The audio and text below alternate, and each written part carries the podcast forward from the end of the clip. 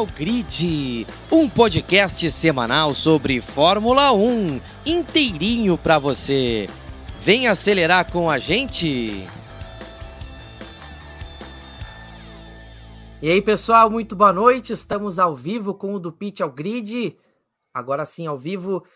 E, claro, falando do Grande Prêmio da Holanda, edição de número 31. E mais uma vez, Max Verstappen vencendo o Super Max ganhando em casa com o apoio da sua massa laranja. E Beatriz Barbosa é um ano que eu posso te dizer completamente intensa a caminhada de Max Verstappen ao título mundial e não só aos títulos, mas também a recordes. Ele chega à vitória de número 10 em 15 corridas, a vitória de número 30 na carreira. Ele vem impossível. Quero ouvir de você seu, seu suas primeiras palavras dessa edição do, do Pitch Grid. Boa noite, Maurício. Boa noite a todo mundo que vai acompanhar a live com a gente. E olá para você que vai acompanhar posteriormente nos agregadores. É uma temporada típica que a gente vem vendo uma nova dominância se confirmando. Ano passado, o Verstappen caminhou para começar a sua era dourada, que é o que estamos vivenciando neste momento.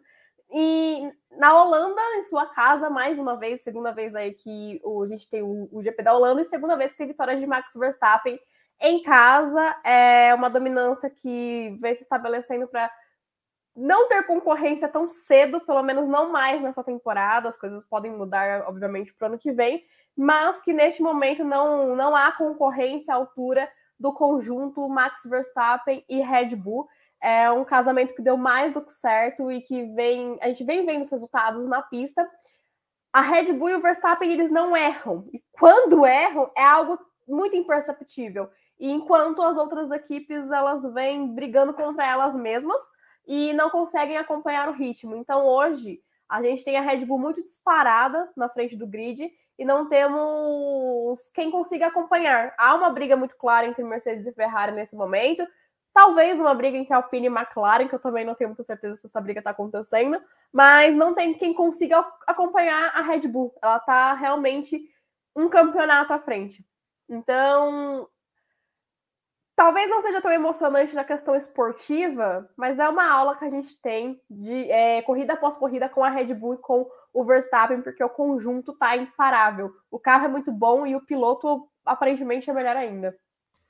É verdade. Eu acho que é muito importante ressaltar o trabalho da Red Bull, porque foi citado muito nesse fim de semana o nome da Hannah Schmitz, que é uma das principais cabeças pensantes da estratégia da Red Bull e que merece destaque, sem dúvida nenhuma, por todo o trabalho competente que vem fazendo a Red Bull.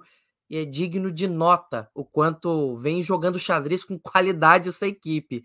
É, é natural que quando as coisas deem certo, tudo dê certo num, num nível muito mais amplo. E registrar aqui a, o Eduardo Costa, que hoje está de fora do nosso podcast, mas está acompanhando a gente. Né? A galera está com frio, tá frio mesmo aqui, apesar de não estar tão frio aqui no sul, tá, tá ok, nem inverno ainda, né, gente? e a Gislaine Gomes dando o seu boa noite. E claro, Beatriz, como eu vinha dizendo, o Verstappen está chegando a números cada vez mais impressionantes.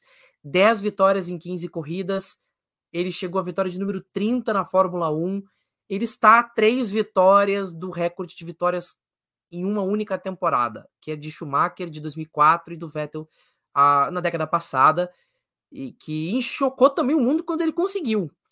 Mas ninguém está comentando ainda sobre o Verstappen, que vem conseguindo talvez impressionar numa medida muito parecida com a do Vettel, de de ninguém conseguir tirar ele da ponta de jeito nenhum. Talvez dessa vez com muito menos concorrência, porque eh, na época da, Red Bull do Vettel ainda tinha alguns pilotos que tentavam concorrer um pouco contra ele. Mas dessa vez o Verstappen navega sozinho. Ele vem por uma vitória em voo de cruzeiro. Apesar da questão do safety car ali em uma certa parte da prova, ele foi impecável, mais uma vitória sem nenhuma dificuldade. Ele botou a, vamos dizer assim, o regulamento debaixo do braço e foi levando sem problema nenhum. E a pergunta é: onde irá parar Max Verstappen? Porque faltam sete corridas. É possível que ele vença quatro e sete? plenamente possível se a gente considerar o que ele vem desempenhando e o do que a Red Bull é capaz. Agora, ele está a duas vitórias do título também. Se ele vencer Singapura e Monza, no caso, Monza primeiro e Singapura depois, o título é dele. O bicampeonato é dele. E aí que tá. Onde vai parar o Max Verstappen? Ele para no céu, Beatriz? Porque é difícil a gente conseguir conjecturar um futuro do Verstappen porque parece não ter limites. Porque vale lembrar que o Verstappen tem um futuro muito longo pela frente. O regulamento recém começou, o de 2022. Então, mais uma vitória para a gente colocar ali na, no caderninho como se faz uma vitória perfeita.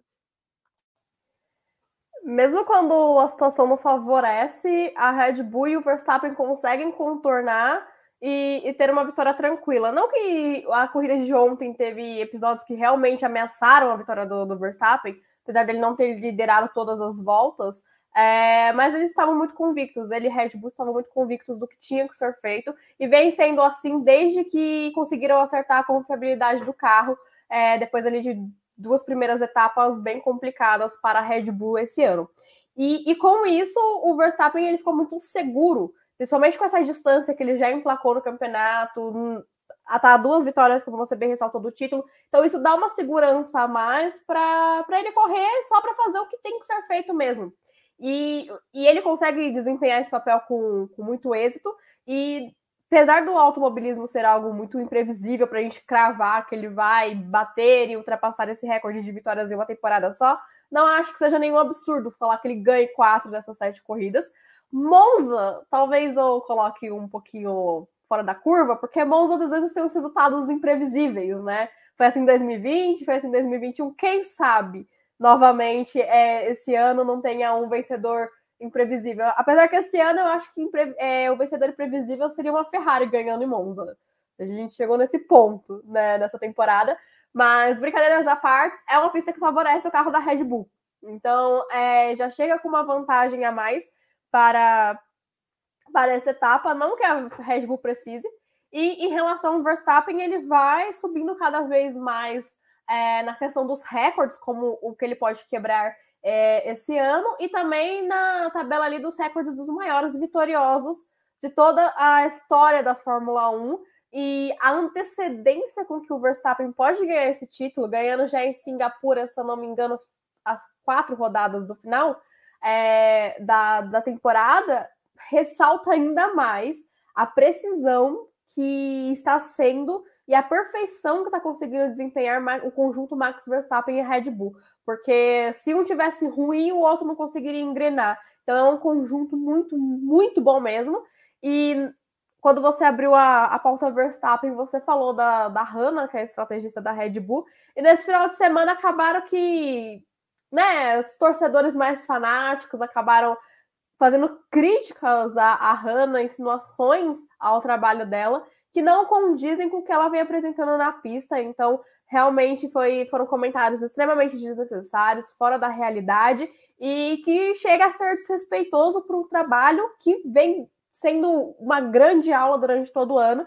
Então, as pessoas, às vezes, por conta de fanatismo, por, é, por equipe ou por piloto, acabam perdendo a mão nas críticas. E foi realmente um, ponto negativo desse final de semana que onde a Red Bull brilhou tanto, inclusive brilhou por conta de uma estratégia muito certeira que a Hanna conseguiu elaborar mais uma vez. Então, tem muito dela nessa, nessa trajetória aí do Verstappen, e é um conjunto que tem tudo para continuar engrenando bons resultados, não só no, no final dessa temporada, mas também pelos próximos anos.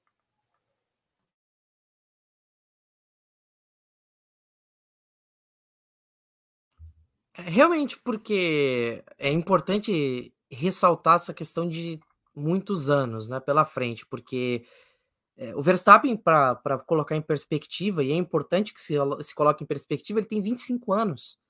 E ele já está. Ele está muito perto de chegar com 25 anos no recorde de vitórias em uma só temporada. O, o Verstappen tem 25 anos e vai para o bicampeonato ele tem 25 anos e já tem 30 vitórias. Eu acho que, assim, pegando no passado, talvez o, o, o Sebastian Vettel tenha tido uma carreira tão precoce quanto a dele, talvez, nesses, nesse quesito de é, volume de números, de importância, de peso de números, quando estava no topo. E vale ressaltar que, novamente, o Verstappen tem um contrato ainda longo com a Red Bull. Ele tem vantagem nesse regulamento, algo que bem provavelmente vai se sustentar pelo menos até 2026, porque os motores são peças importantíssimas e a Red Bull tem, por enquanto, uma relativa vantagem nesse quesito. E o Verstappen hoje não tem concorrência, e o único piloto que é capaz de concorrer com ele não tem um carro que se compare, que é o caso do Hamilton.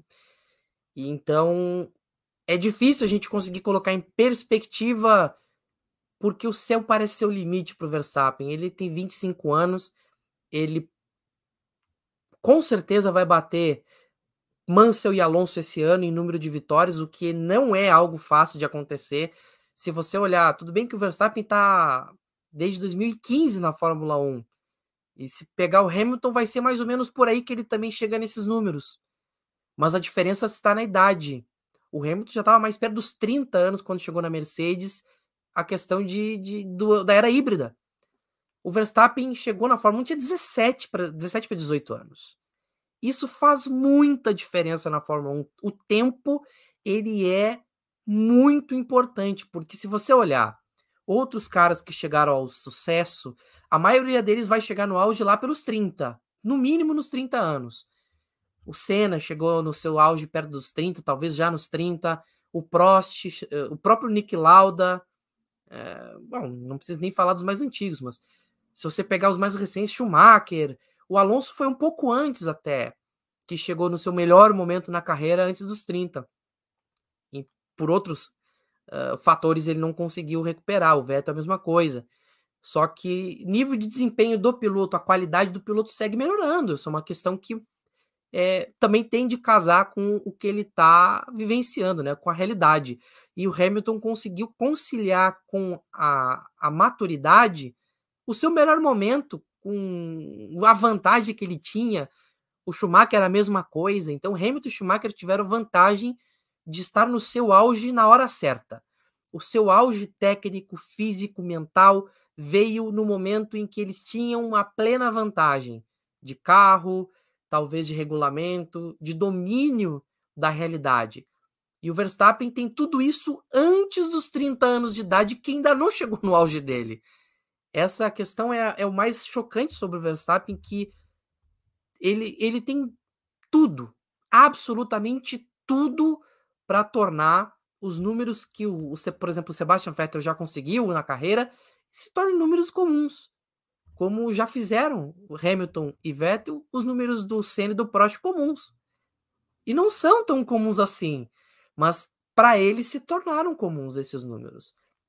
É tranquilo chegar lá. Conseguiram com um domínio que não tem como questionar nas suas épocas de ouro. E, e o Verstappen parece estar alcançando isso muito cedo. O que é bom para a carreira dele se pensar que a Red Bull tem todas as condições de se manter no topo por muitos e muitos anos ainda, apesar da mudança de regulamento de 26.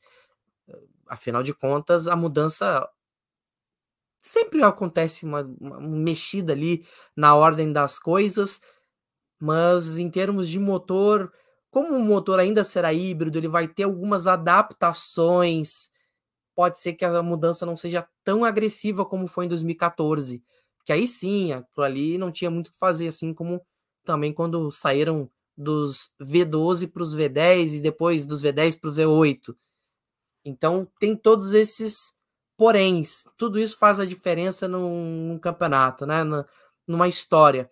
E o Verstappen é preciso que se coloque em perspectiva porque estamos vivenciando de novo a história. Com assim como foi com o Schumacher, nos anos 2000, assim como foi com Hamilton nos anos 2010, vai ser com Verstappen nessa década. É uma questão de, de 2 mais 2 igual a 4. Porque é, Leclerc é visivelmente de outra turma, por mais que ele seja muito bom.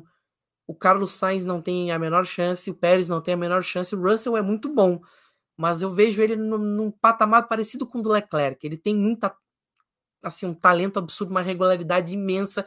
Pode ser que se ele tiver um carro melhor ano que vem, ele possa sim incomodar e muito pela regularidade. Isso faz toda a diferença. Ele pode ser uma pedra no sapato do Verstappen num futuro próximo. Agora, em termos de pilotagem, ele é único. Como Hamilton era único no seu melhor momento até o ano passado, é, como Schumacher era único durante sua era de, de grandes vitórias, como muitos outros foram no passado. É muito importante o que você disse, Beatriz, da gente conseguir notar, perceber o que está acontecendo e que isso está acontecendo diante dos nossos olhos. Ele está fazendo essas coisas acontecer. É impressionante isso. E a gente tem que prestar muita atenção mesmo. E vou registrar também aqui o Dudu mandando um abraço dos 25 graus de Aracaju. Oh. o Luan Ferreira mandando boa noite. Mesmo se o Max largasse dos boxes com cinco voltas, depois ele ainda ganharia a corrida. É, a gente viu isso no, em Spa-Francorchamps, né? Que ele conseguiu algo, não nesse nível, mas algo parecido. E aqui é o Dudu mandando também que nesse final de semana a Red Bull nem sequer foi a melhor equipe no conjunto da obra de sábado e domingo. E mesmo assim faz a pole e vence. Então Max e Red Bull sabem vencer. Isso é importante ser destacado. E o que aconteceu com a Ferrari, Beatriz? Acho que é, o que aconteceu com Carlos Sainz é, é, um nível de. É, eu acho que nem os trapalhões seriam capazes de cometer aquela maluquice que a Ferrari fez. Eu, eu, o Carlos Sainz acho que não teve nem forças para reclamar, para ficar bravo porque se fosse o Leclerc, eu tenho certeza que o rádio teria um estouro e, e vários pis assim ao longo da, da repetição na transmissão. Só que foi uma corrida muito, é, sabe, sem graça da Ferrari, né? Para quem tinha esperança de alguma coisa, não só pela questão do Sainz, mas o Leclerc também não, não fez muita diferença na, na pista. Exatamente. É, só mais um, acrescentar mais uma coisinha sobre o Verstappen e Germain na Ferrari. Eu vejo muitas pessoas que são a, que começaram a acompanhar a Fórmula 1 recentemente igual a mim, que ficam muito, ah, eu gostaria de ter visto Senna, eu gostaria de ter visto Schumacher, eu gostaria de ter visto não sei quem.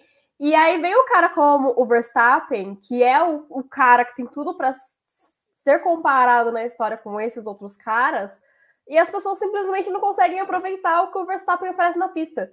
É, é um show à parte. O Verstappen ele é um talento fora da curva. Vai demorar muito tempo para aparecer outro Verstappen.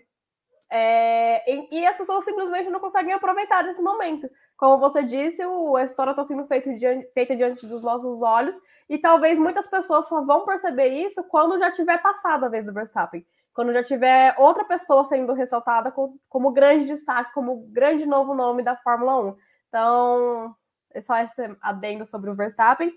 E a Ferrari, ela não tem mais o que fazer nessa, nessa temporada. Ela já fez tudo de mais absurdo que a gente pudesse imaginar.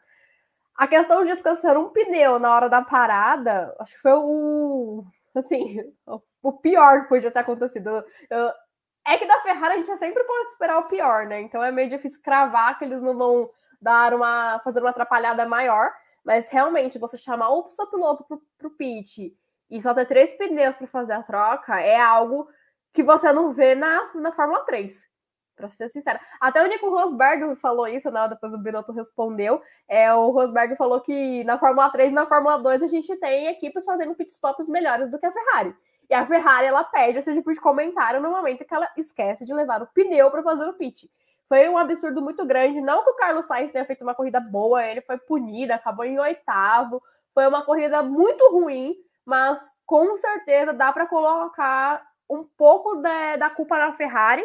Na verdade, uma parcela bem grande dessa corrida ruim do, do Sainz nesse momento. E a Ferrari, o impressionante é que ela ferra com a corrida dos dois pilotos.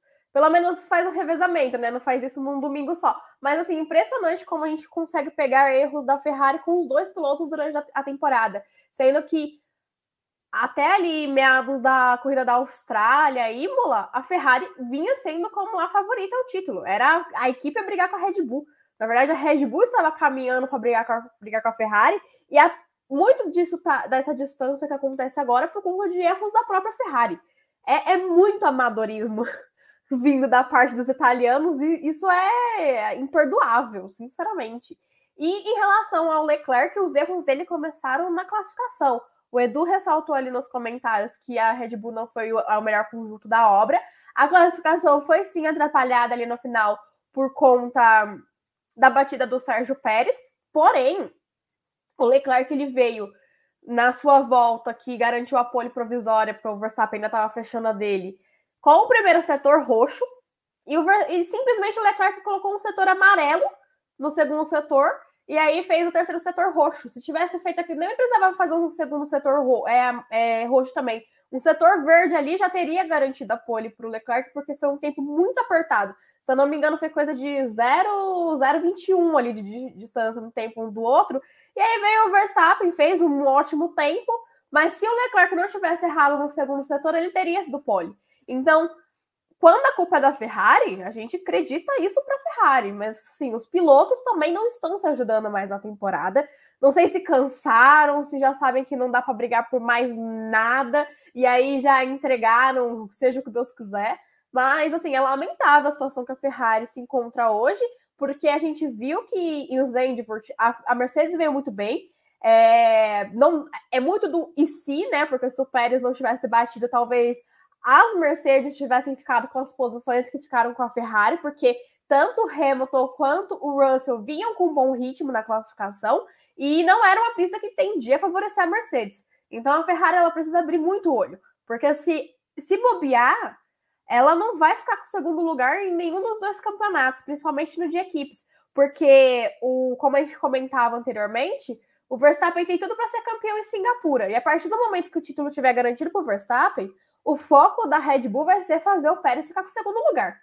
Então a, a Red Bull ela realmente quer um dois na, na, no campeonato de pilotos e a liderança, né, a vitória ali no campeonato de equipes. Então a Ferrari ela vem numa situação péssima, onde ela se colocou nessa situação e não, não há uma perspectiva de melhora. Claro que a gente não pode apontar que ano que vem vai ser assim, porque a gente espera que a equipe aprenda com os próprios erros.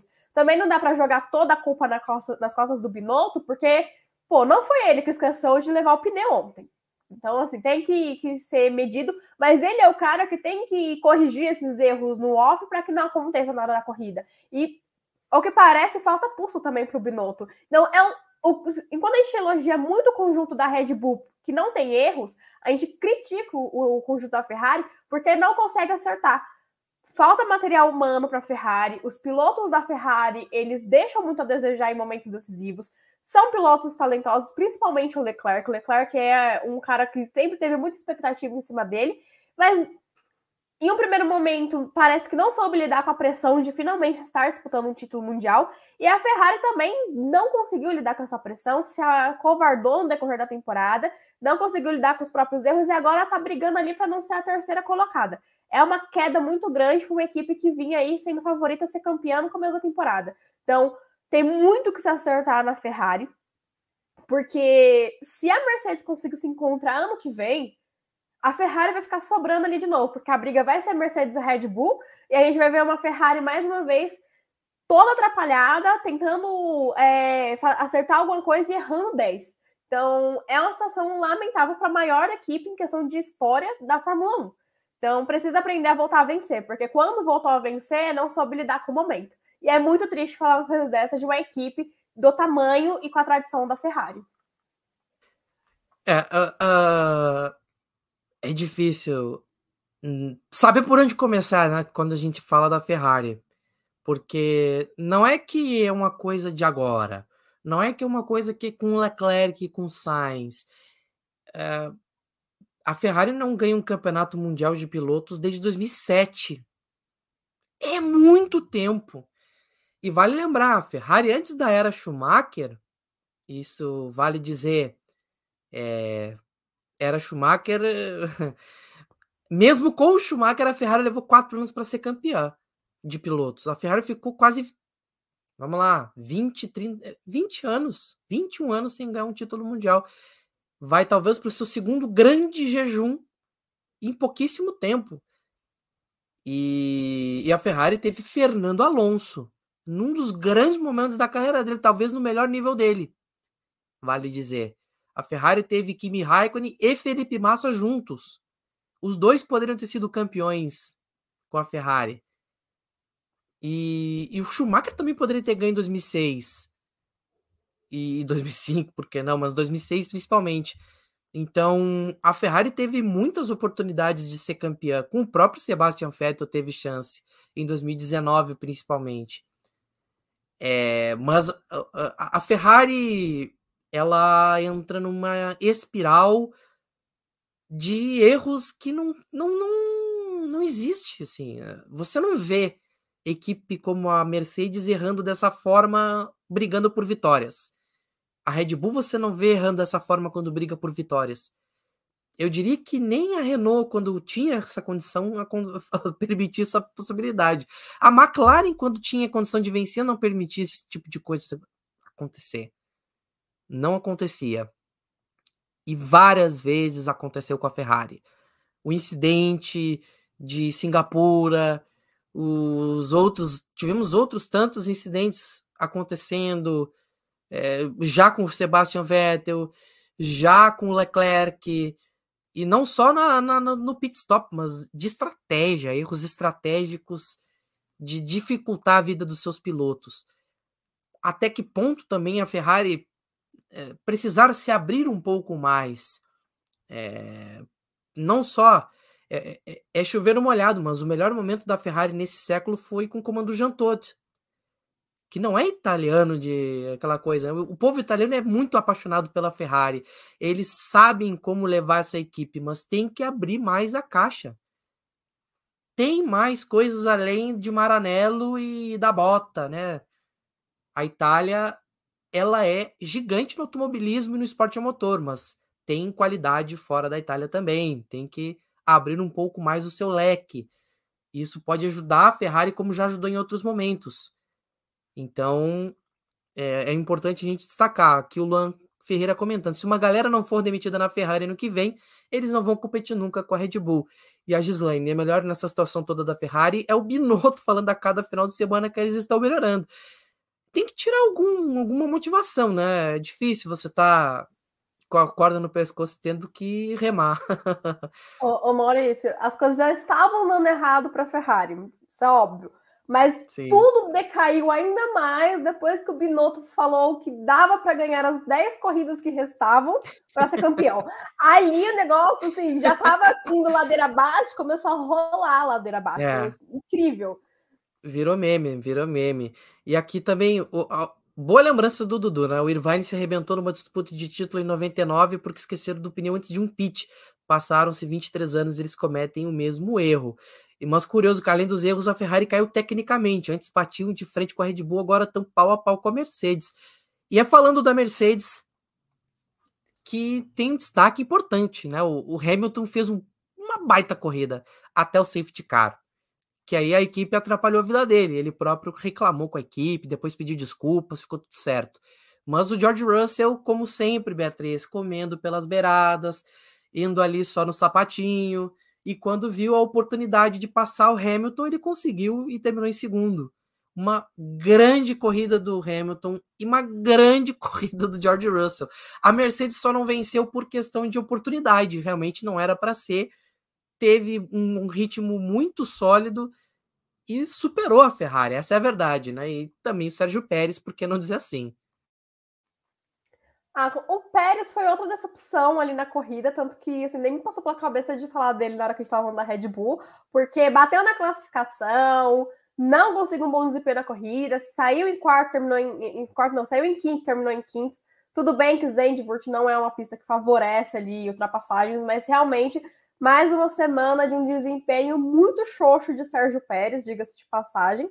Mas George Russell tá sendo um espetáculo à parte, né? A gente fala tanto ali do, do Verstappen, que é a grande estrela, mas o, o, o George Russell pode ser colocado ali como aquele coadjuvante que sempre rouba a cena, né? Se fosse um filme. Então, é uma temporada muito boa. É o melhor resultado do George Russell é, neste ano, segundo lugar na corrida. Estava muito feliz, merecidamente, e méritos dele, porque quando teve o safety car, o, que o carro do Bottas pifou mais uma vez, né? Grande Alfa Romeo e o seu trator, que vive pifando.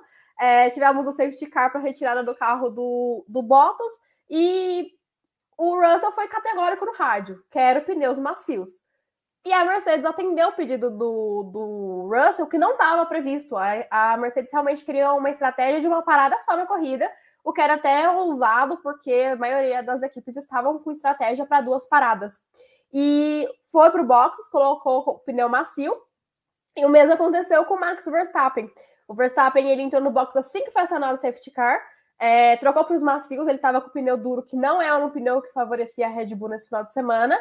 E ele deu muita sorte, porque assim que ele foi chamado para os boxes, o safety car passou por dentro do pit lane. Então ele só perdeu realmente o tempo de parada, como se fosse uma parada normal na corrida. E isso deu muito certo, enquanto o Hamilton estava com os pneus mais gastos e pneus médios, se eu não me engano, aqui agora era o composto que ele estava usando, e já mais gastos e mais lentos. Então, Quanto mais novo o pneu, né, mais ele, ele adere mais fácil, aquece mais rápido, então tem mais vantagens. E o pneu macio, ele tem essa aderência mais rápida também. E por isso que o Verstappen deu um passadão ali no, no Hamilton, mas até esse safety car ele estava muito seguro. E por um momento eu cheguei a acreditar realmente que teríamos a primeira vitória da Mercedes no ano, porque a Mercedes veio muito bem desde a sexta-feira. Foi muito bem nos treinos livres, tinha um bom ritmo na classificação, acabou não conseguindo mostrar que é tudo que poderia por conta da batida do Pérez, mas parecia que estava tendo um, um, final de semana bacana, né, a Mercedes. E, e aí foi um erro de estratégia, o Hamilton ficou muito é, bravo, mas ele também estava com uma configuração errada ali do motor para a hora da relargada, isso facilitou para que o Verstappen conseguisse ultrapassá-lo. O carro do Hamilton no momento da relargada ali, depois do safety car, estava tão lento que o Verstappen ele teve que tirar o pé para não ultrapassar antes da linha da chegada, de chegada, né? Porque poderia restar numa punição. Então, ele teve que tirar um pouco o pé, segurar ali para o Hamilton poder dar a acelerada dele, retomar a prova e aí assim passar. E aí, assim que o Verstappen passou, o Russell também pediu passagem e ultrapassou ali o Hamilton. Foi uma ultrapassagem até um pouco mais difícil ali do, do Russell, mas conseguiu passar também. É, deu azar, não, não soube aproveitar o momento a, a Mercedes acabou tendo esse pequeno erro de estratégia que também não, não, não era garantido que se tivesse com pneus macios poderia segurar o Max Verstappen, até porque se eles parassem, o Hamilton já voltaria atrás do Verstappen. Então tem, tem vários e se tivesse acontecido isso, poderia ter acontecido aquilo. Então é muito difícil de, de, de prever, mas eu não acredito que essa vitória da Mercedes esteja tão longe. Quem sabe em Monza, que é o palco dos milagres, a gente não esteja aí a vitória no, da, da Mercedes, porque realmente é uma evolução clara na temporada. Ainda depende de vários fatores, mas a gente vê que a Mercedes começou a encontrar um ritmo. Não teve ritmo também o, o Hamilton para segurar o Leclerc, é, que acabou completando o pódio, e, e talvez esse tenha sido o pódio aí que exemplifica bem o tamanho dessa geração que está chegando na Fórmula 1, né? Na verdade, já estão aí um, um tempinho. E, e, o Hamilton ficou com quarto lugar, mas foi uma baita de uma corrida. Nem parece a mesma Mercedes do começo da temporada. É, a Mercedes ela fez o caminho totalmente inverso da Ferrari. Ela começou muito ruim e agora ela tá, tá engrenando. Ela tá frequentemente no pódio, ou com seus dois pilotos, ou com, só com o Russell, só com o Hamilton, e tá, tá indo ali, tipo, quietinha, tentando regularidade para brigar pelo segundo lugar. Então, acho que talvez a briga que possa dar uma emoção no campeonato realmente no final da temporada vai ser essa briga pelo segundo lugar entre Mercedes e Ferrari e talvez, quem sabe, o George Russell brigando ali para tomar um lugar de um piloto da Ferrari, porque o Russell ele começou a temporada muito bem, só não pontuou em Silverstone por conta do acidente, ele acabou abandonando e de resto pontuou em 14 corridas sempre no top 5. Então, é uma temporada fenomenal de estreia aí do George Russell, Russell da Mercedes é o. Talvez, vamos assim, se, se a gente fosse repetir o que acontece, por exemplo, no futebol, né, de prêmios, né, o piloto revelação seria o George Russell, porque por mais que ele esteja na Fórmula 1 há um certo tempo, o que ele faz pela Mercedes é muito, muito, muito significativo. Acho que ficar todas as corridas no top 5 não é fácil mesmo. é, você não tendo o carro, assim, talvez nem o segundo melhor carro, isso é muito difícil. Muito, Sim. muito difícil. Então, é, sobre, sobre a Mercedes, tendo Hamilton aí como destaque até boa parte da prova, é, você tem razão, Beatriz. Não está muito longe essa vitória da Mercedes. Não está muito longe. A pole do Russell já foi um primeiro sinal de que a Mercedes vem para brincar em algumas corridas, talvez em Marina Bay com um pouquinho mais de sorte. É, não sei. A pressão aerodinâmica estavam falando na transmissão que estava lá no talo, né, em Zandvoort. Por que não pensar dessa forma em outras provas, né, que tenham boa carga aerodinâmica? Então é é dispensar que até o fim da temporada a Mercedes belisca uma vitória. Até porque não dizer numa corrida em chuva. Se chover em alguma corrida, Hamilton é ótimo na chuva, Russell também não, não é de se jogar fora na chuva. Então, a gente tem elementos aí para comprovar que a Mercedes pode incomodar ainda um pouquinho a Ferrari. Essa briga vai longe. É, é, mas vale dizer que, apesar da boa corrida, o Hamilton não está com sorte mesmo. Acabou a sorte dele. É, o que aconteceu com ele faz parte, né? Poderia ter acontecido com o Russell ou poderia ter acontecido com qualquer outro piloto. De não estar na hora certa, no lugar certo. E e acho que é importante destacar o quanto o trabalho da, da Mercedes ele é o trabalho de formiguinha, mas tem compensado. O Russell tem feito um trabalho excelente. Ele é uma dupla que não é um piloto que é, vai bater de frente com Hamilton, mas ele não é o Bottas, ele não é o Rosberg, ele não chega nem a ser o Rosberg, porque o Rosberg durante muito tempo ele foi inferiorizado ao, próprio Hamilton. E tirando 2016 talvez, assim, 2015, mas o, o, o Rosberg ele foi crescendo para cima do Hamilton com o passar dos anos, até 2016. O Russell não, ele já chega botando a cara dele ali não, não, e não se importa muito. Então é uma, uma, uma batalha justa.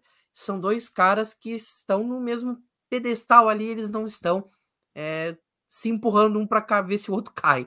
Os dois estão tentando andar juntos. Isso é bem legal e faz o, o trabalho da Mercedes valer muito mais, é, evoluir muito melhor do que seria numa equipe já dividida por ter um campeão do mundo sendo superado por um estreante dentro da equipe. Acho que isso, isso faz toda a diferença. Se fosse no caso, sei lá, o Fernando Alonso ali, o que, que poderia ser?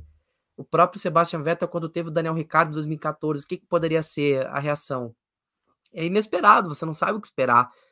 O Hamilton, ele é um cara tranquilo, ele lida na boa, ele tem toda a segurança também.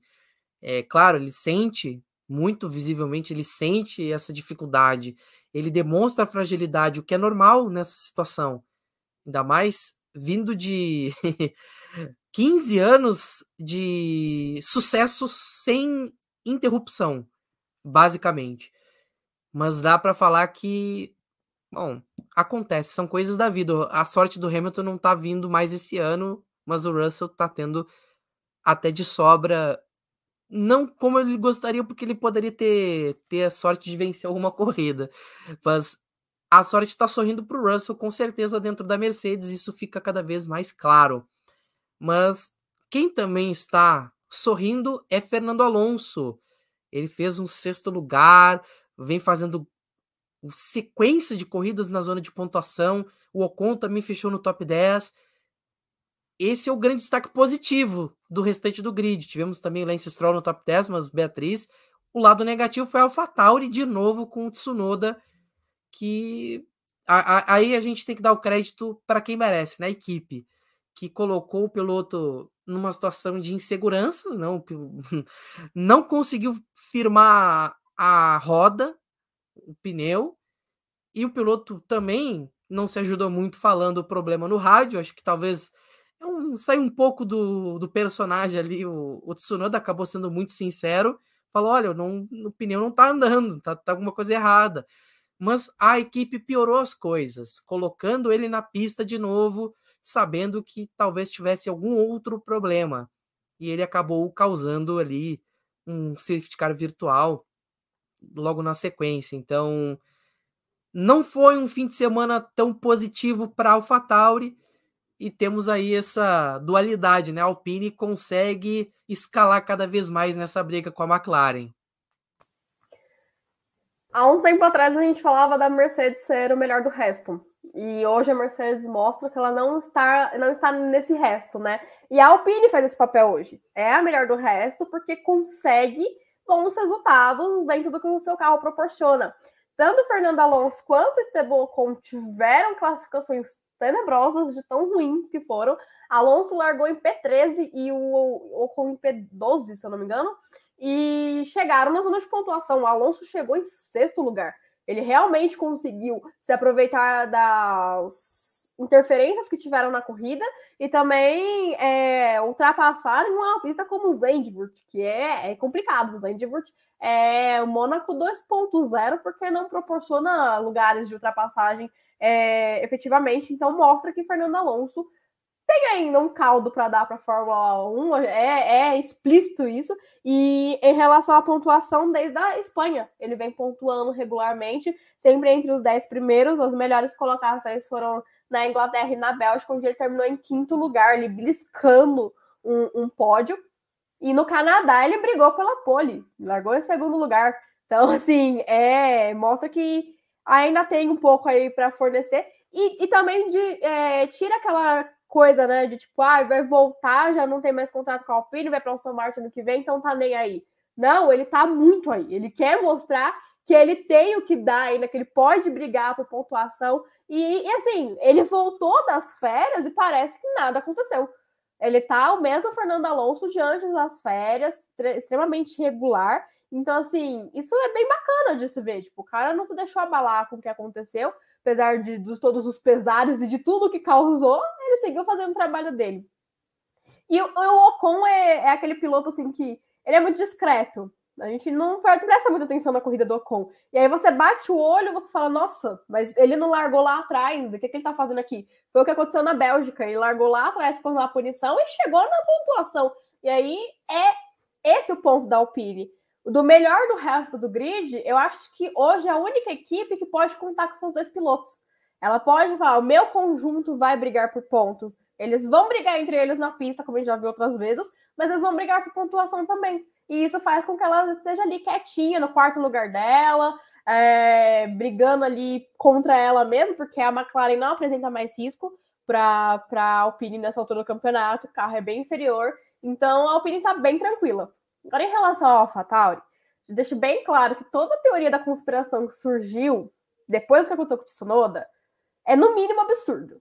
Tá? A, a AlphaTauri é uma equipe ligada à Red Bull, mas nós estamos em um campeonato onde a Red Bull não precisa que a AlphaTauri faça nada para manipular o resultado de corrida. Então, assim, é, qual, novamente, qualquer coisa que veja teoria da conspiração não passa disso. O, foi muito errado o que aconteceu ontem. A Alpha, Alpha Tauri ela foi uma equipe que agiu muito juvenil. Ela não, não conseguiu estabilizar os seus problemas. E a questão do Tsunoda deixar tão claro no rádio, eu tive até um pouco de desespero. De tipo, gente, dessa vez não fui eu que errei, pelo amor de Deus. Eu já tô com a corda no pescoço, dessa vez o erro não foi meu. E aí, o que, que aconteceu, né? Tava ali com. Não travou a roda direito, o Tsunoda já achou que ia ter que abandonar, tirou o cinto. A AlphaTauri mandou voltar, e aí teve aquela coisa de bota o cinto, volta para a pista. E só não foi um, um, safety car, porque ele conseguiu achar ali a agulha para conseguir guardar o carro, e foi só o virtual safety car, senão teríamos duas intervenções do, do carro de, de, é, de, segurança ali na pista. Então, assim, foi muito, muito juvenil o que aconteceu com a AlphaTauri ontem. Mas, assim, são erros que a gente está vendo durante toda a temporada. A AlphaTauri, ela veio muito ruim para essa temporada. É, não é só o carro que vem ruim, mas o conjunto do time também. Muitas vezes os pilotos erram na pista, mas a AlphaTauri também é. Eu não aguento. Desculpa. A Beatriz viu o que eu vi aqui nos comentários.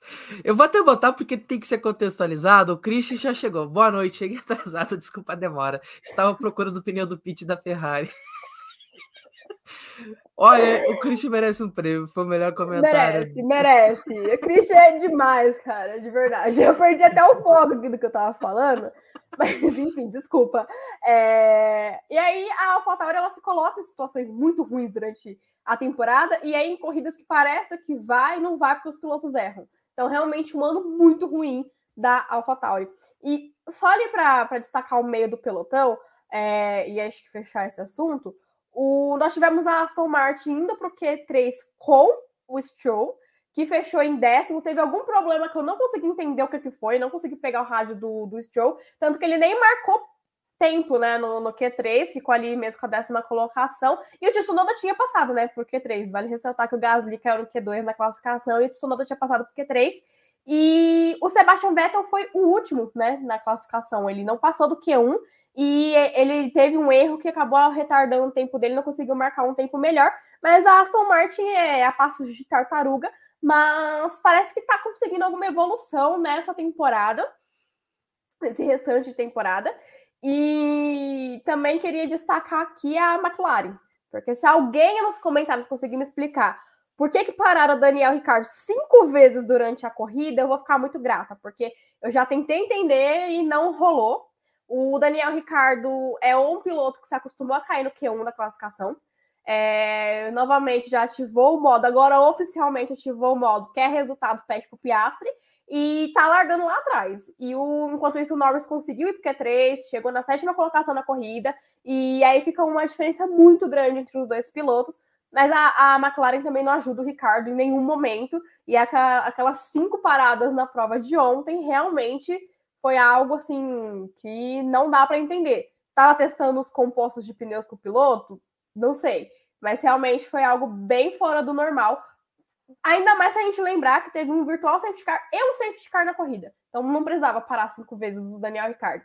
É bem, bem complicada a situação. É um casamento que não deu certo e tá terminando da pior maneira possível. Impressionante, impressionante o, o, o que vem fazendo o trabalho da Alpine com Alonso, com, a AlphaTauri naquele jeito, né? O comentário aqui do Du que o Alonso pontuando em 10 provas seguidas. E aqui o Christian, né? A AlphaTauri errou feio, mas Tsunoda foi juvenil de anunciar o rádio, ainda mais para alguém que está ameaçado. Ele disse que continuaria com o Tsunoda, de, então diz isso, visto que na Fórmula 1 o dinheiro manda, né? E, e ao Christian, o problema da McLaren, é, eu diria o problema da McLaren, porém seria é, bloqueado um por. Se eu falo da mal da McLaren, por que, que eu ia bloquear alguém para fazer o mesmo, gente? Eu é, tô da McLaren desde o Bahrein. Fortes, fortes emoções aqui no nosso, na nossa live. Mas a gente também tem que falar da silly season da Fórmula 1, que olha, começou, Beatriz, com a confirmação do Piastri na McLaren. A Alpine levou a pior na disputa e assim, minutos depois do anúncio, a McLaren já se antecipou e anunciou o Oscar Piastri para o lugar do Daniel Ricardo. É...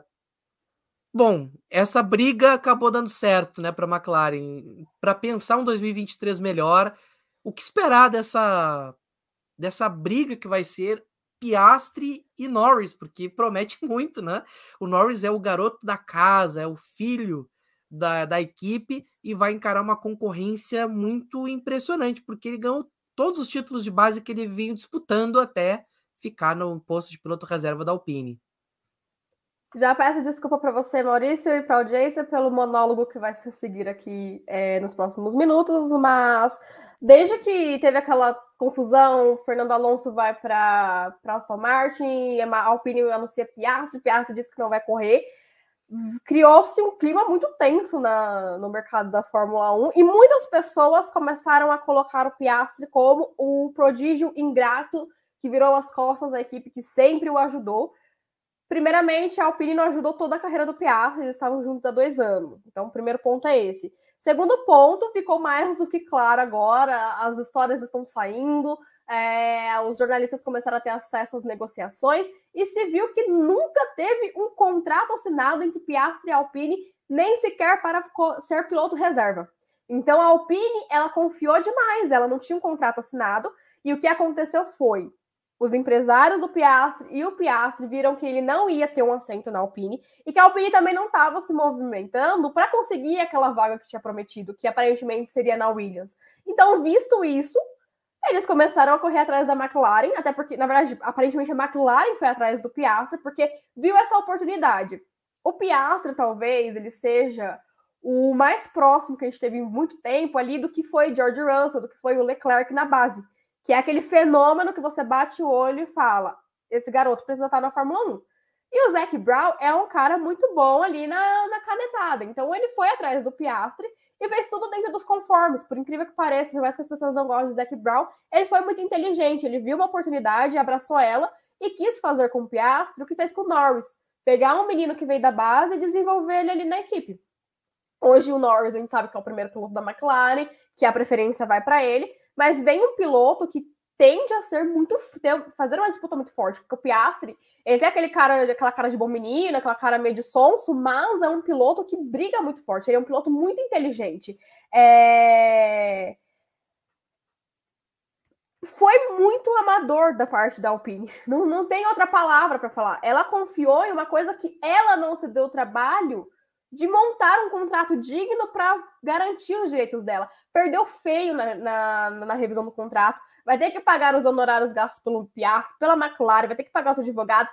Foi um, um rombo assim nos cofres da Alpine que ela vai sentir por muito tempo. E essa decisão do, do conselho que revisa os contratos da Fórmula 1 me deixa ainda mais certa de que o Piastri foi a parte menos culpada dessa história. Não tô dizendo que é nem um santo, nem um coitadinho, mas é, depois que as coisas surgiram, e eu já estava batendo nessa tecla há muito tempo, é, a gente vê que realmente foi a errada dessa história foi a Alpine.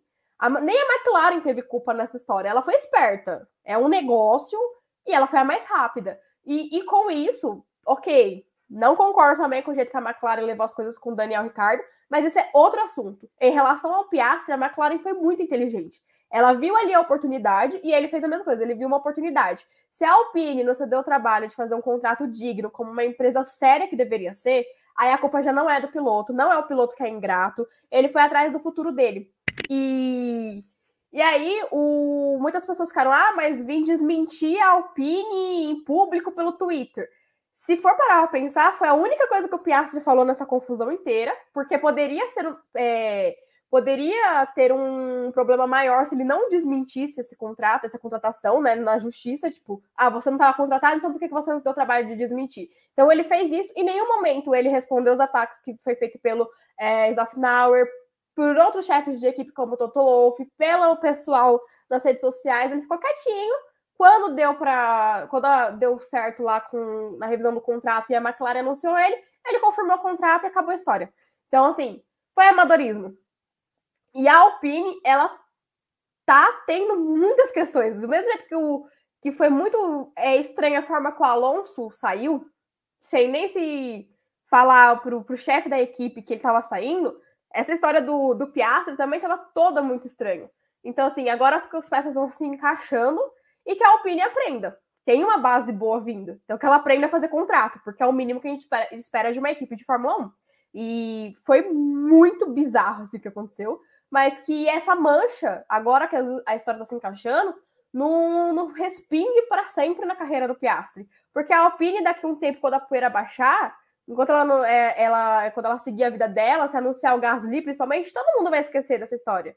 A McLaren é a mesma coisa, mas para o Piastri é uma coisa que sempre vai acompanhar a carreira dele. Ele foi o piloto que traiu a equipe de base, ele foi o piloto que, que, que foi ingrato. Então, que isso também não atrapalhe mais a carreira dele do que já vem, é, do que atrapalhou nesse come... antes mesmo desse começo na Fórmula 1. É impressionante que ah, tem que ser destacado, né? O quanto a Alpine peca pelo básico, né? A Renault como um todo teve uma história de relativo sucesso nos anos 2000. Saiu da Fórmula 1 depois de 2011, ficou um tempo só fornecendo motores, voltou com uma equipe um pouco mais adiante. Então, ficou um tempo fora e é complicado, é complicado a gente dizer Como é possível uma equipe de fábrica cair em tantos erros assim? Ou passar tanto aperto para ser competitiva? Porque a Mercedes levou três anos ali, três, quatro anos, para conseguir vencer uma corrida, mas ela progrediu. Ela trabalhou forte, firme e conseguiu. A Bom, a Ferrari é um caso muito à parte porque ela é uma entidade da Fórmula 1 já. Ela fala por si só.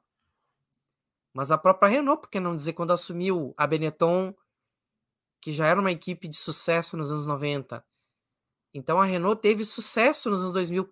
O que, que tanto, tão difícil virou ser bem sucedido na Fórmula 1 hoje em dia? a Renault que teve motores campeões na década passada com a Red Bull. Isso não, não é algo que foi da noite pro dia também. A Renault chegou a ser o melhor motor da Fórmula 1 na década passada, gente. Como é que dá de uma hora para outra vira essa bagunça?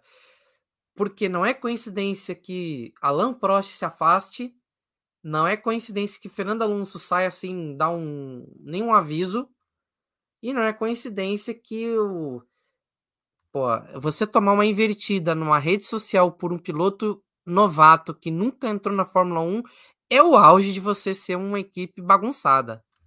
Para não dizer outras coisas. É, a Alpine já começa pela questão da nomenclatura. A Renault não quer colocar o seu na reta. Já começa por aí. Ela quer colocar um nome bonito de uma marca dela, porque ela não quer colocar o nome dela lá, assim como foi na, na Fórmula E fez sucesso por um pouco tempo, botou a Nissan nas costas dela. Agora, enfim, tá vindo de novo. E a, a Renault, ela vem uma série de decisões muito esquisitas. Por que a Renault está querendo se afastar tanto da marca Renault da, do automobilismo? Usando outras marcas que ela tem no seu, no seu, na sua carteira, na sua manga, para colocar na, na roda.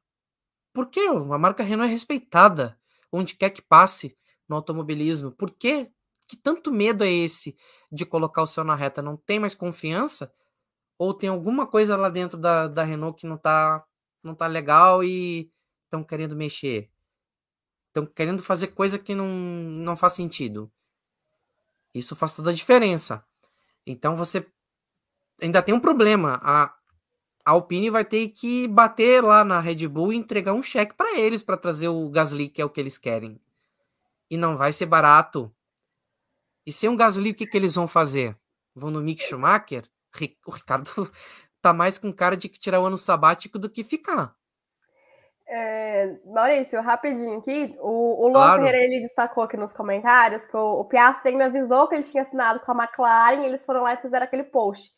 Nesse final de semana, foi o retorno do Piastri pro grid ali, né? Semana passada, a Alpine deixou ele de molho.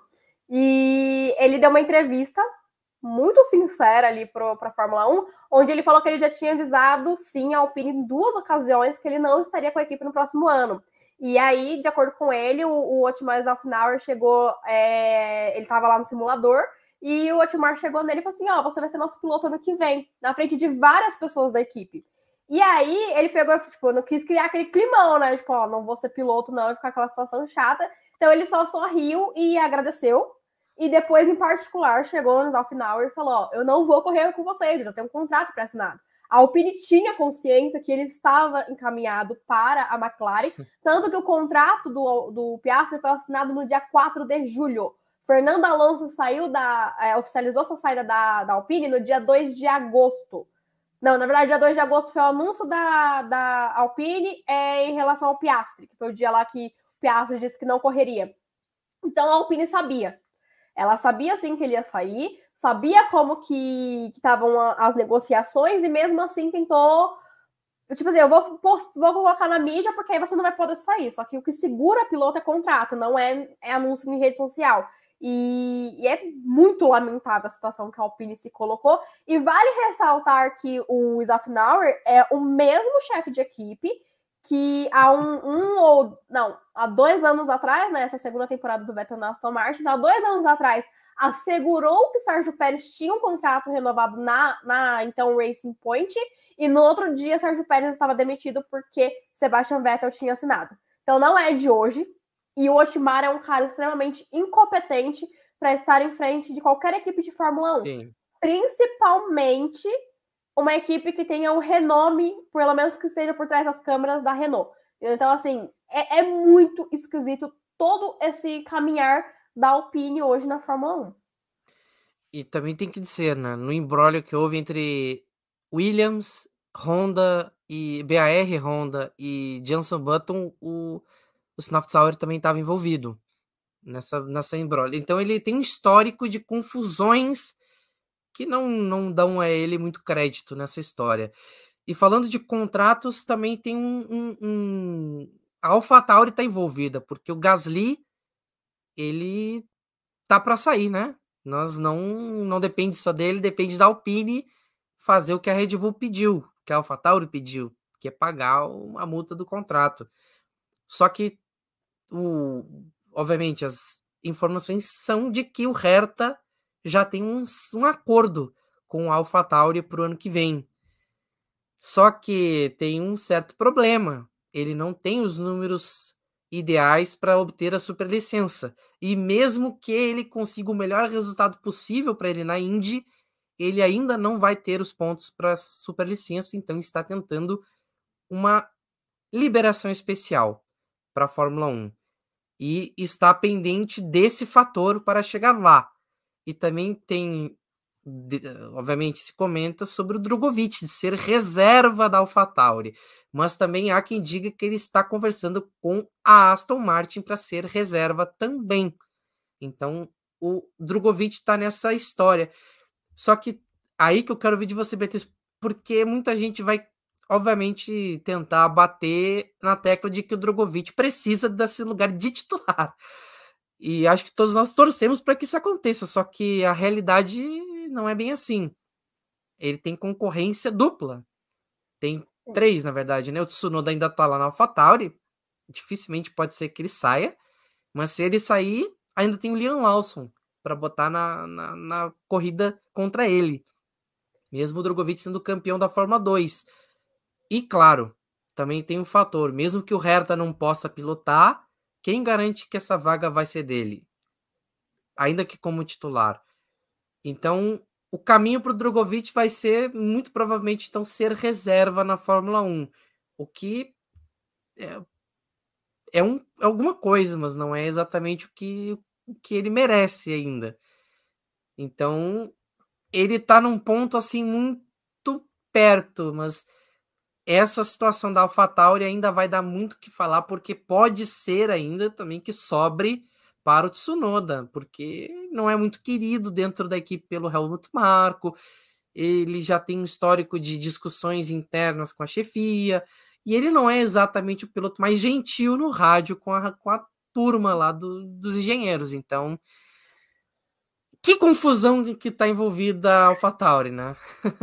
Sim, é tudo que aconteceu aí no começo de agosto respingou em todas as equipes do grid de certa forma. E com isso, muitos rumores foram surgindo. Então, há duas semanas né, em Spa, o Helmut Marko começou a falar de Colton Herta, e até então as pessoas estavam levando meio que uma alfinetada ali na McLaren, porque até então o nome do Herta era muito vinculado com a McLaren. E aí, nessa semana, ele confirmou que se conseguir a superlicença, Colton Herta vai estar na AlphaTauri. E isso gerou uma enxurrada de comentários. E vou tentar não me estender muito no assunto, mas eu acho que tá vindo uma onda de hate em cima do, do Erta por suposições que não existem. Eu, eu, talvez eu seja muito cancelada pela fala que eu vou fazer agora, mas o Drogovic nunca teve uma vaga na Fórmula 1 para que esse assento esteja ameaçado. E as pessoas precisam colocar isso na cabeça.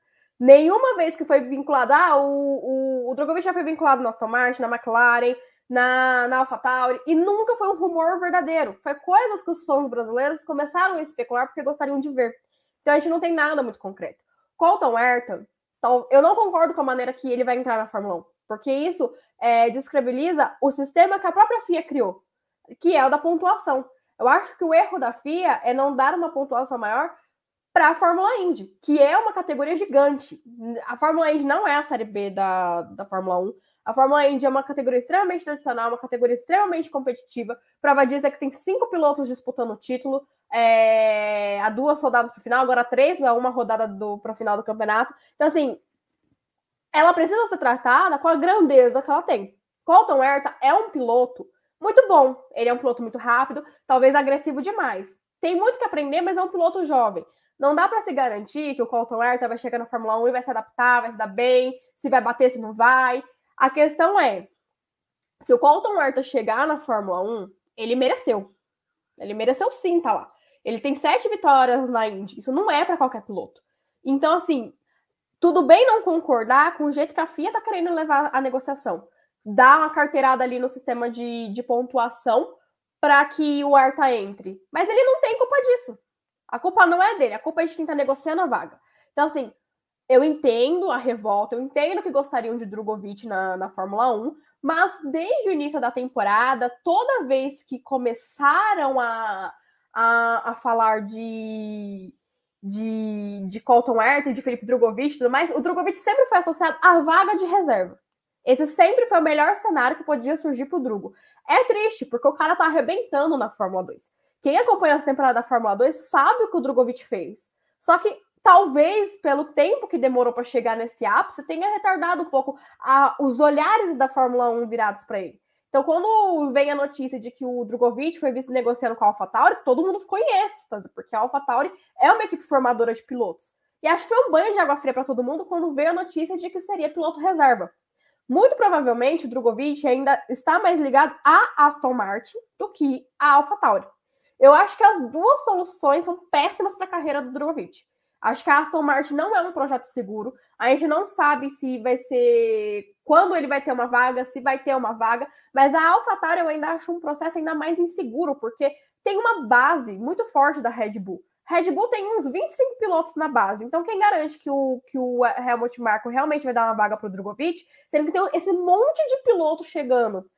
É uma situação muito delicada ser piloto reserva vai ser bom para desenvolver ele com carro de Fórmula 1, para ele pegar a mão do carro, fazer testes privados, participar do simulador, mas ele precisa talvez abrir um pouco mais o leque. Ele deu uma entrevista recentemente falando que ele não duvida que a carreira dele siga pelo mesmo rumo do, do Nick De Vries, que não foi para a Fórmula 1, mas é campeão da Fórmula E. Então, já passou da hora os pilotos da base também abrirem os olhos que existe vida fora da Fórmula 1. Porque apesar do Drogovic ser disparado hoje o melhor piloto da Fórmula 2, não tem vaga para ele. É muito mais cabível pensar em um Liam Lawson, que hoje é o quinto colocado da Fórmula 2, assumindo uma vaga na AlphaTauri do que o, o Drogovic. E é triste. A gente, como brasileiro, a gente quer muito ver ele lá, porque ele é muito talentoso. Mas também não dá para ficar criando especulações e ficar bravo quando o que a gente criou na nossa cabeça não, não vai acontecer. E o Colton Herta não tem culpa do Drogovic não ter o assento. E ninguém que entrar lá vai ter culpa por isso. São negócios e quem tá aí melhor né, no cenário vai conseguir a vaga. Talvez esse melhor não tenha a ver com talento. É, é triste a situação que se encontra, mas também não é justo com o próprio Herta. É... As pessoas já caírem matando sem dar uma chance dele mostrar para o que veio. Porque se ele conseguir mostrar o ritmo e o talento que ele tem, e olha que eu assisto a Índia há muito pouco tempo, e eu já, eu já vi boas apresentações do Herta. Então, assim, é, se ele conseguir mostrar o ritmo e o talento que ele tem, talvez ele calhe a boca de quem tá falando que vai ser hater dele. Christian, não tenho nada contra você, tá? Juro pra você, não tenho nada. O Christian tá aqui falando nos comentários que ele vai ser o maior hater do, do Herta, mas dá uma chance pro cara, tá? Porque ele não tem culpa do Drogovic não entrar e ele não tem culpa da, do que estão tentando fazer ali para ele conseguir entrar. Eu não concordo com os meios, mas também dizer que o Colton Herta não merece estar na Fórmula 1, eu acho que é, é falar sem muita base. Então, e, e olha que eu sou a maior defensora da Fórmula 2 que eu conheço. Então, assim, realmente acho que é merecida essa vaga para o Colton Herta. E hoje, fora o Drogovic, não tem um piloto da Fórmula 2 que mereça estar na Fórmula 1. Mas talvez a gente tenha aí um Liam Lawson, por exemplo, sendo vinculado. Mas essa questão do Lawson também é muito rumor, porque nesse final de semana, eu não vou me lembrar o nome do chefe da AlphaTauri, perdão, mas ele disse que ele vê o Tsunoda sendo liderando a AlphaTauri no futuro. Então, talvez os rumores levaram o Tsunoda a ser descartado, mas não esteja nos planos da AlphaTauri. E ele fica ali um ano, até porque, por exemplo, se vem o Lawson e o Herta, nenhum dos dois tem experiência no carro de Fórmula 1. O Drogovic também não tem experiência no carro de Fórmula 1. Então, talvez fosse um jogo inseguro, já que a saída do Gasly é quase certa para a Alpine.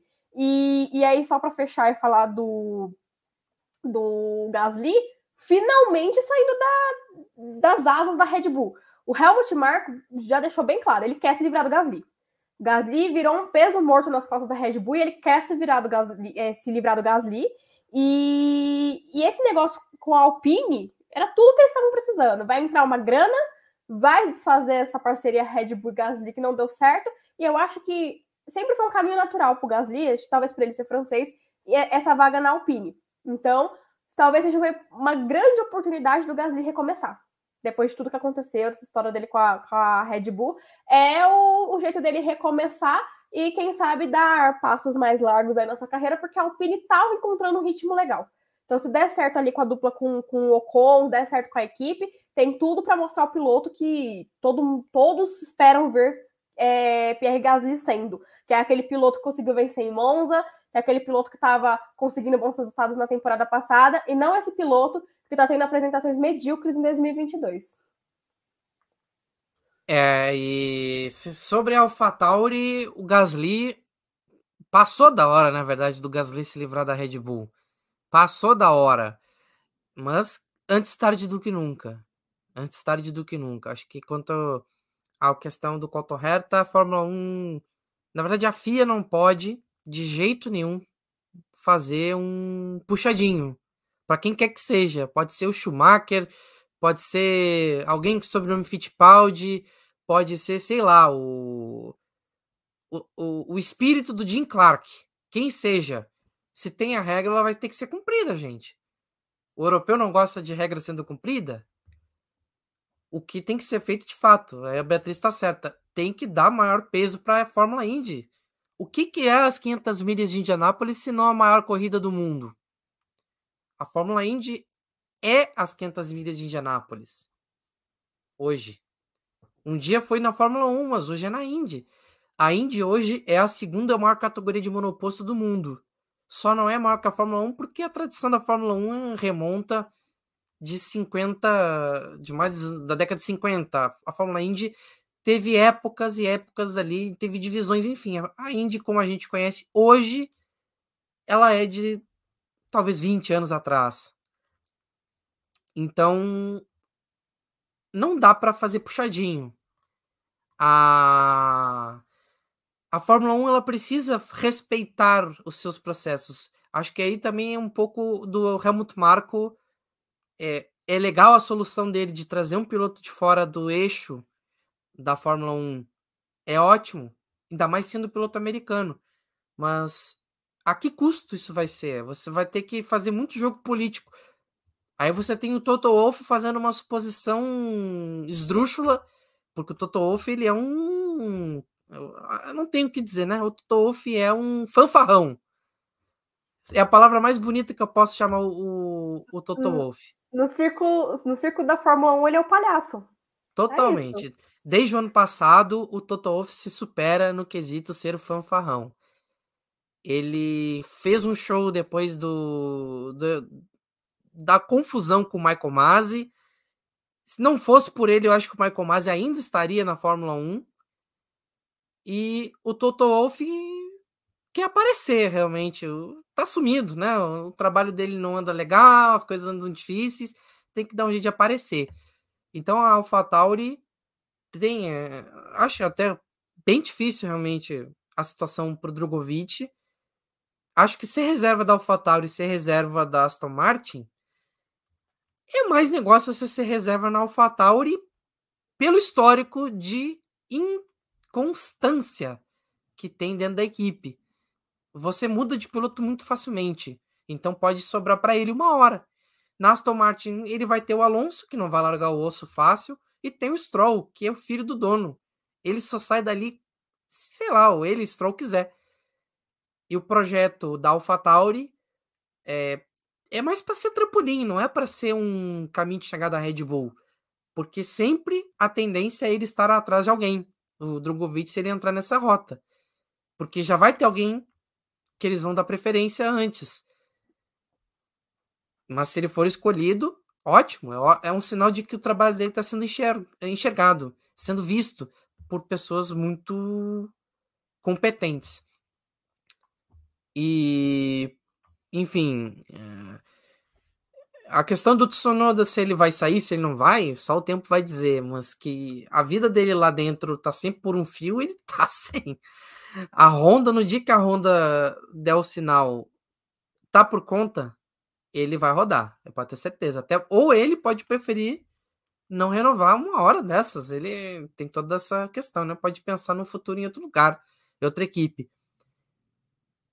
E ainda tem um assunto relacionado à Red Bull, Beatriz, que é a questão da Porsche, que não chegaram a acordo com a Red Bull. A Porsche não chegou a acordo com a Red Bull. E levanta mais questões. A Red Bull bateu no peito. Eu sei o que eu estou fazendo com meus motores. Mas também levanta a questão: será que a Honda não vai começar a sair lá do da toca e dizer: Oi, sumidos? a, a Porsche tem não tem muita alternativa daqui a pouco, né? Porque vai sobrar McLaren e Williams como equipes de, de nome que ela poderia aproveitar para sentar e fazer um acordo, né? Sim. É, desde a semana passada já vinha surgindo esse rumor da Porsche e a Red Bull não conseguirem, não entrarem em um acordo, porque a Red Bull não estava se agradando muito com a porcentagem que a Porsche iria adquirir da, da equipe, né? Então, parece que que realmente fizeram jus ao ditado. Em time que tá ganhando não se mexe. Red Bull mostrou que tem aí o, o seu cacife para montar o seu motor e a Honda tá sempre pronta, né, gente? Porque a gente sabe que a Honda não tá com o nomezinho ali, mas ela tá por trás do que do, dos motores da Red Bull. Tem um dedinho ali, mesmo que o Mindinho tem um dedinho da, da Honda nesse motor da Red Bull. É, então, e é uma parceria que deu muito certo. Então, talvez por conta disso, isso também tenha pesado né, no, na negociação. Fato é que parece que o contrato realmente vai azedar. A Audi já anunciou que vai entrar e talvez entre até antes de 2026. E a Porsche, vale lembrar que a Porsche ela tinha como primeira opção um tempo atrás entrar com a McLaren. Então, talvez volte ao seu plano inicial, caso não dê certo. Mas a McLaren também não parecia muito disposta a vender as suas ações, assim como a Red Bull não, não gostou do, da ideia. E, e, aí vale lembrar que a, que a Williams é uma equipe que sempre parece estar à venda. E, enfim, então também pode ser uma opção plausível caso não dê certo né, realmente com a Red Bull e também não queiram mais McLaren. Então é, é uma situação que parecia muito certa, parecia que realmente ia rolar esse, essa parceria e rolou uma empolgação né, do que poderia ser essa entrada da Porsche com a Red Bull mas realmente 75% das ações é muita coisa, e a Red Bull não quer perder a voz ativa é, dentro da, da, da, categoria, até porque é um trabalho excelente que a, que a Red Bull faz na Fórmula 1, a gente destacou isso no começo do programa, e talvez uma Porsche entrando com tanto poder pudesse mudar muita coisa, e eles não estão dispostos a isso no momento. É, e, e, a gente sabe como, como os alemães trabalham, eles são bastante sérios, regrados, eles têm um, controle muito grande daquilo que fazem, né? Então é muito difícil você lidar com um, uma grande estrutura. A mesma coisa que, bom, a Mercedes se separou da McLaren nos anos 2010. Então isso foi um choque muito grande para a McLaren que eles tiveram que lidar. Então porque a Mercedes passou a querer ter a sua equipe própria, ter o seu próprio, sua própria estrutura, seus próprios processos. Mas vai ser bom para a Porsche ela ter uma parceira que seja mais aberta a lhe dar poder. Talvez seja melhor do que a Red Bull, porque a Red Bull ela é muito grande para dar poder a uma fábrica. Tanto que ela mandou a Renault para longe, ela aceitou a, a Honda num momento de fragilidade da própria Honda. Então, a Red Bull ajudou também o trabalho da Honda a ser bem sucedido. Isso tem que ser, isso tem que ser respeitado, porque é muito difícil fazer o que a Red Bull fez de se, re, se reerguer junto de uma grande marca como a Honda. E a Honda também merece todo o crédito por, pelo trabalho bem sucedido que a Red Bull vem conseguindo colher no pós-parceria. Isso é muito importante de ser ressaltado, mas é por isso que é bom a Porsche ter um, um, um outro caminho, porque as marcas na Fórmula 1 ganham muita importância. A Red Bull já é uma marca da Fórmula 1, já se estabeleceu, é como a McLaren. No dia que a McLaren deixar de existir, se vai uma, uma parte da história da Fórmula 1, assim como a Williams, no dia que ela deixar de existir, como a Lotus já aconteceu. Talvez seja uma perda muito grande nesse sentido. Você vai deixar uma história de, de ir pro, pro fim. Realmente, o descanso daquela história. E nos próximos capítulos a gente vai ter algum, alguma novidade, esperamos, né? Porque vai longe ainda essa história da Porsche na Fórmula 1. Bom, Beatriz, é, ah, agora é hora de falar dele, né? Do, do, nosso futuro campeão. É uma questão de, de quando já, né? Na próxima etapa na Itália. Provavelmente é onde o Felipe Drogovic será campeão da Fórmula 2. Coincidentemente, olha que como são as coisas. O primeiro título do Brasil na Fórmula 1 veio em Monza, com Emerson Fittipaldi de 1972. E ele pode vir no primeiro título da Fórmula 2, nessa era moderna, com o Felipe Drogovic em Monza. Olha, as coisas têm que dar muito errado pro Drogovic, coisa que não aconteceu na temporada ainda, e muito certo pro Porsche, que eu acho que ainda é mais difícil do que dar tudo errado pro Drugo. Para ele não ser campeão em Monza, ele precisa ali vai de um P4 na sprint race é, para ser campeão. Então, assim, no sábado, talvez, a gente já possa gritar o, soltar o gritinho que tá entalado na garganta e dizer que Felipe Drogovic é campeão da Fórmula 2. É uma temporada extremamente incrível, segura.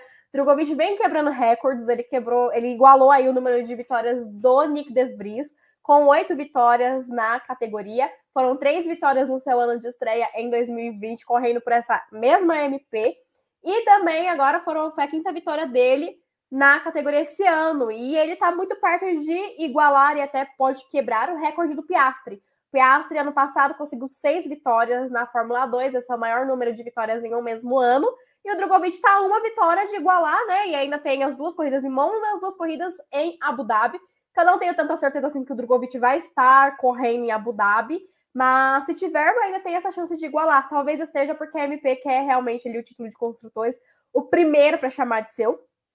E, às vezes eu paro para ver assim e eu vejo que as pessoas Talvez até por não acompanhar a Fórmula 2, mas não, não dão é, a devida importância para o tamanho que tem Felipe Drogovic e essa história que ele está escrevendo. Porque o, o Drogovic, ele vem para uma MP, que é uma equipe de meio de pelotão, é uma equipe que não tinha conseguido nada de expressivo na Fórmula 2, e vem colocar essa, essa equipe na liderança do campeonato de construtores sozinho praticamente sozinho. Vou dar os devidos créditos pro Novalak, que fez os seus pontinhos ali para chamar, é, teve os seus pontinhos para chamar de seu durante a temporada, mas assim, é absolutamente impressionante a diferença de pontos. A, a MP Motorsports, antes desse final de semana, estava em terceiro colocado. Hoje ela é a líder com 15 pontos de diferença para a Arte Grand Prix, que tem uma dupla que vinha sendo muito mais consistente do que a MP.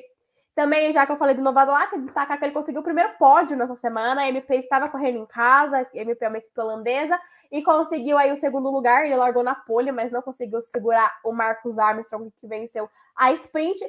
E na Fiat só deu Felipe Drogovic, ele realmente conseguiu é, administrar muito bem os safety cars, teve tanto acidente esperando o Drogovic, o Durhan quase acertou a traseira do Drogovic umas três vezes na prova, e ainda teve um acidente na relargada do safety car que por pouco não pegou o Drogovic, tanto que foi um acidente que tirou o Durhan da prova, que era o segundo colocado, e ele saiu ileso, conseguiu é, ficar longe das confusões, administrar a corrida, ter boas relargadas, então foi um final de semana muito maduro, mostra o quanto o Drogovic está, está bem preparado psicologicamente para esse campeonato, coisa que a gente viu não acontecer com o Porsche. Na, na classificação, o Porsche teve erros extremamente juvenis, não participou da classificação porque bateu, se eu não me engano, com menos de 10 minutos de classificação. Na sprint race, ele teve realmente muitos problemas. É, na Victory, ele conseguiu ainda ficar em nono lugar depois de uma punição para o Beckman pós-prova. E aí, hoje, a diferença do Drogovic para o Porsche está em 69 pontos. Temos mais 78 em disputa. Então, realmente, o Drogovic precisa marcar oito pontinhos ali para ser campeão em Monza. E aproveitando também que tivemos Fórmula 3 esse final de semana, E o Caio Collet venceu mais uma, venceu a Sprint Race no sábado. Ele que também é piloto MP, então foi um final de semana perfeito para MP correndo em casa. E a Fórmula 3 vai ter a última corrida agora em Monza. É, a Fórmula 3 está muito aberta. Tá, a disputa se desenhou aí para sempre os franceses Vitor Martins e Isaac Hadjar. O Vitor Martins liderou boa parte da Fiat Race da é, Fórmula 3, mas acabou sendo ultrapassado, ultrapassado pelo Zeni Maloney, que é um piloto de Barbados, que eu acho que isso é uma coisa muito legal de ser ressaltada, que é um país assim que tem zero tradição, a tradição deles é a Rihanna, com todo respeito, mas ele chega numa temporada muito boa como rookie, conseguiu a pole e conseguiu dar uma invertida no Martins numa ultrapassagem espetacular e ficou com a vitória, mas aí o Martins ficou com o segundo lugar.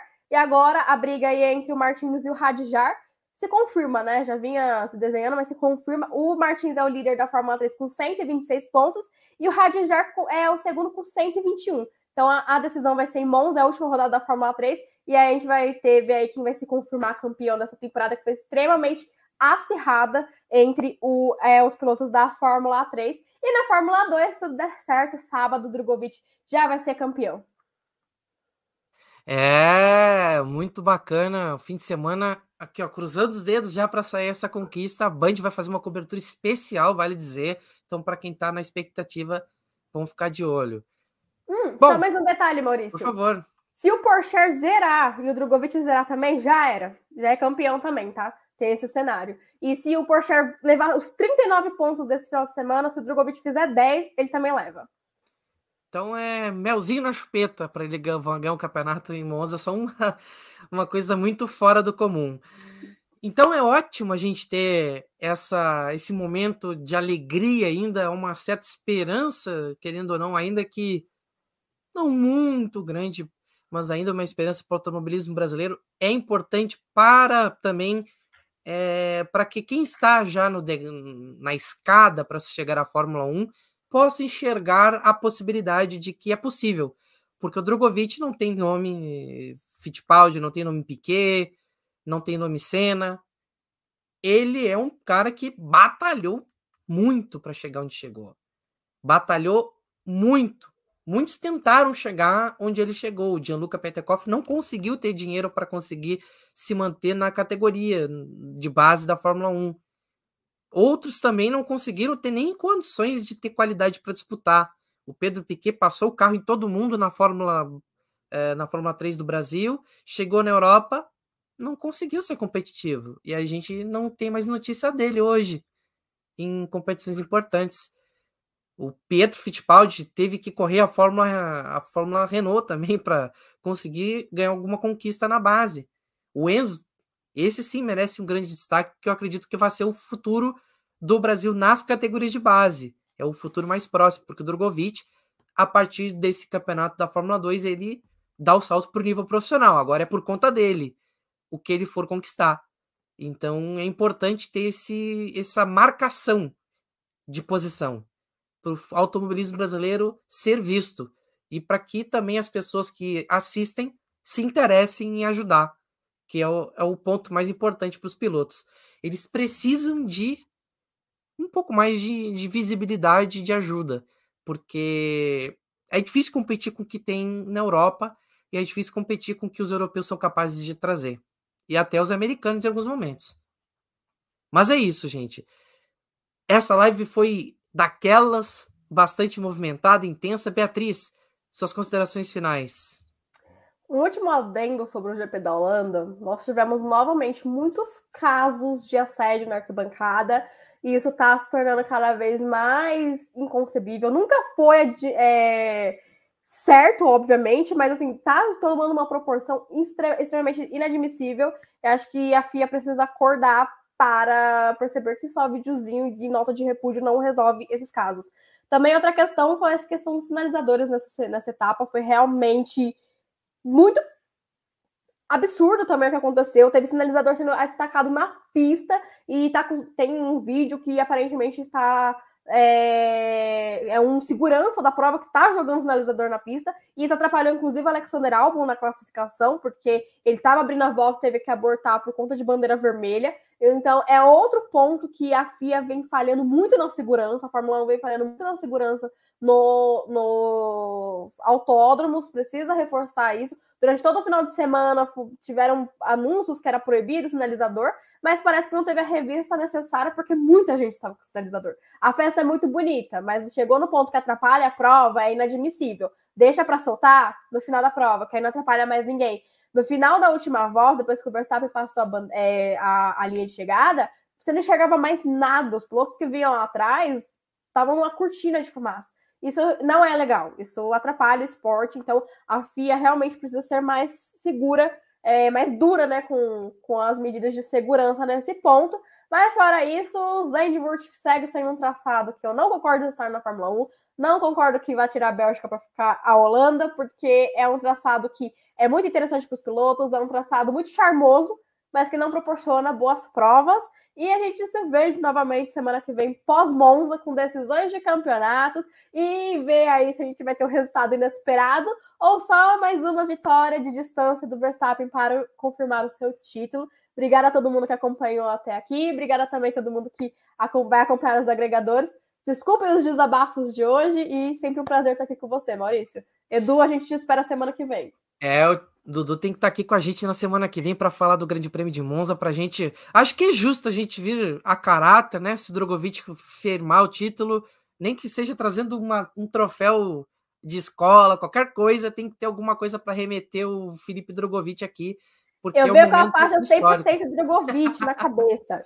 Muito bom, muito bom. Acho que esse é o espírito, né? Tem que ser nesse espírito, porque é um momento histórico para o automobilismo de base brasileiro algo que talvez desde os tempos dos anos 90 do Rubens Barrichello, que o Brasil não tem uma grande conquista.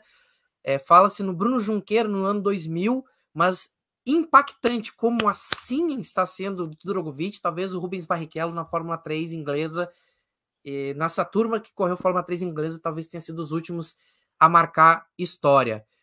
No mais, muito obrigado a você que nos acompanha e nos segue no arroba do Pitch ao Grid no Instagram e no Twitter. Você nos acompanha e nos ouve também no agregador de podcast. É lá que você vai descobrir quando a gente vai estar no ar trazendo novas sobre a Fórmula 1. Segunda-feira que vem, a gente está de volta para contar. Assim esperamos uma grande e bonita história com Felipe Drogovic. Muito obrigado a você que esteve com a gente. Até a próxima. Tchau, tchau.